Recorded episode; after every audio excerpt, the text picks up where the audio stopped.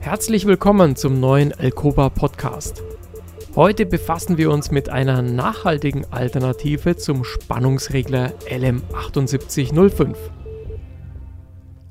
Um das Jahr 1970 experimentierte der Amerikaner Robert Whitler mit der Halbleitertechnik und er legte somit die Grundsteine für die heutigen Spannungsregler LM78, die dann später die Firma Fairchild in hohen Stückzahlen produzierte.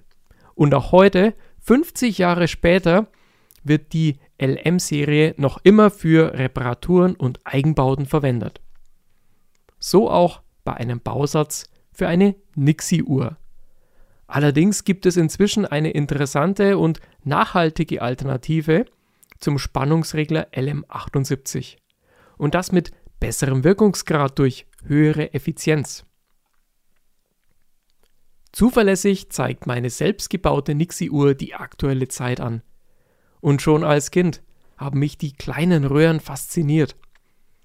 Nach langer Recherche und vieler Überlegung bestellte ich mir also gebrauchte Nixie-Röhren und einen passenden Bausatz, der allerdings in der Form nur in Lettland zu bekommen war.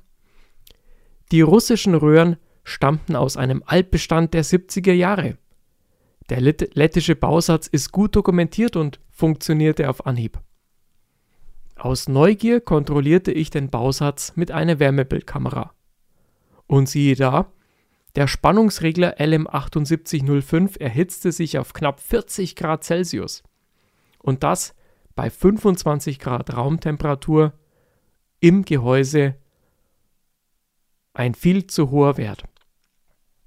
Ebenfalls erwärmt sich der daneben liegende Kondensator.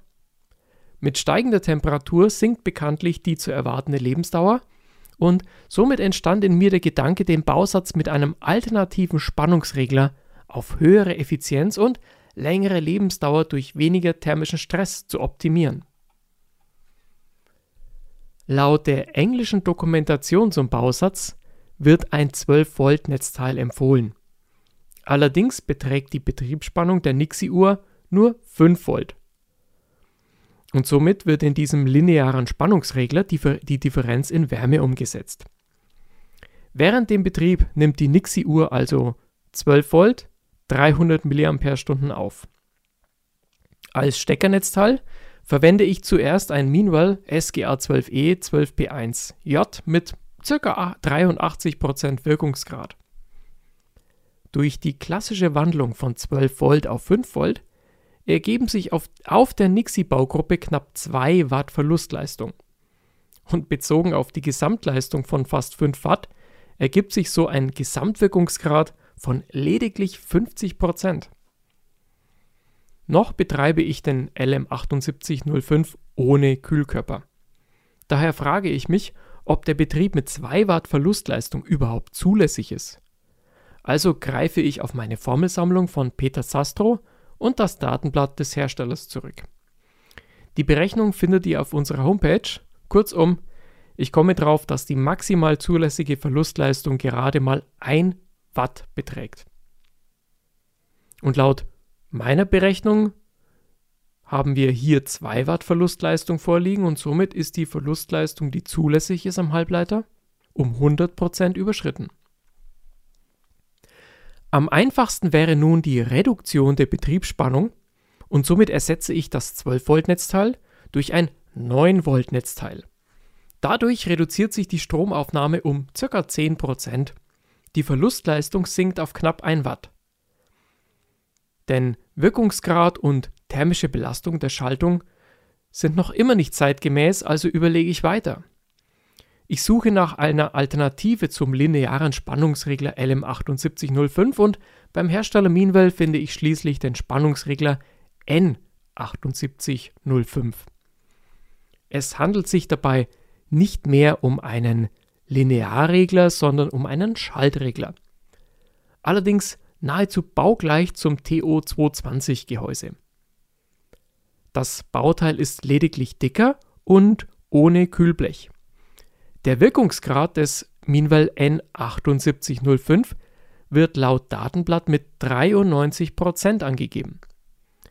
Das gesamte System inklusive externem Schaltnetzteil kommt nun auf eine Leistungsaufnahme von nicht mehr 5, sondern knapp 3 Watt. Der einzige Nachteil ist, dass der Schaltregler von Meanwell im Vergleich zum Linearregler deutlich teurer ist. So kostet im Jahr 2023 ein LM7805 lediglich 30 Cent und der N7805 von Meanwell satte 3 Euro. Daher betrachte ich nun die laufenden Kosten, auch diese Formel findet ihr auf unserer Homepage. Kurzum, wenn die Nixie-Uhr permanent in Betrieb ist, dann werden die Mehrkosten für den Spannungsregler durch eingesparte Stromkosten bereits nach einem Jahr ausgeglichen. Zum Schluss mache ich noch einen Thermografievergleich. Bei 12 Volt und dem klassischen Linearregler erhitzt sich die Platine an diesem Punkt auf 37 Grad, bezogen auf 25 Grad Raumtemperatur.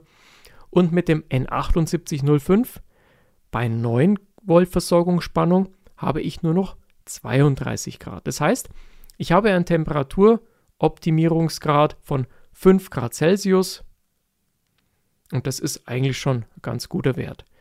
Nehme ich die Raumtemperatur in Bezug, komme ich bei der linearen Regelung mit 12 Volt auf 12 Grad Differenz zur Raumtemperatur und mit dem N7805 habe ich nur noch 7 Grad Erwärmung am Bauteil. Und das ist schon mal ganz ordentlich. Das heißt, man könnte sagen, ich habe jetzt hier eine Art vorbeugende Reparatur gemacht. Und dazu muss man wissen, viele Konstrukteure entwickeln ganz bewusst Schaltungen, die nach einer gewissen Zeit kaputt gehen. Das geht ganz einfach. Man platziert zum Beispiel Kondensatoren in der Nähe von Bauteilen, die sich erwärmen. Und man kann dann ziemlich genau sagen, nach welcher Zeit zum Beispiel Kondensatoren durch thermischen oder frequenzbelastenden Stress ausfallen. Das Ganze nennt man dann Obsoleszenz, also der geplante Ausfall eines Gerätes. Im krassen Gegensatz dazu gibt es die Initiative für nachhaltige Konstruktion von Geräten und die Forderung auf Recht auf Reparatur. Im Englischen nennt sich das Right to Repair. Das ist eine richtige Bewegung, die dagegen ankämpft, dass Geräte gebaut werden, die geplant kaputt gehen oder die Lösungen entwickelt, um diese Geräte wieder zu reparieren. Mein Fazit, ich finde, dieser Beitrag zeigt, dass moderne Spannungsregler einen Beitrag zu nachhaltiger Elektronikentwicklung leisten können. Denn sowohl der Wirkungsgrad als auch die Lebensdauer von elektronischen Schaltungen lassen sich durch moderne Bauteile erheblich erhöhen. Und durch weniger thermischen Stress erhöht sich die Haltbarkeit elektronischer Geräte. Naja, und dies führt zu weniger Müll und längerer Verwendbarkeit.